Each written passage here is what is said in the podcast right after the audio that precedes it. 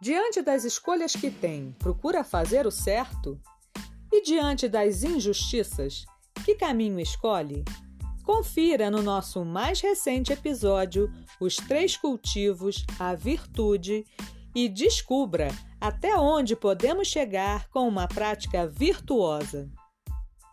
Aqui no Felice Coach, o seu podcast de felicidade.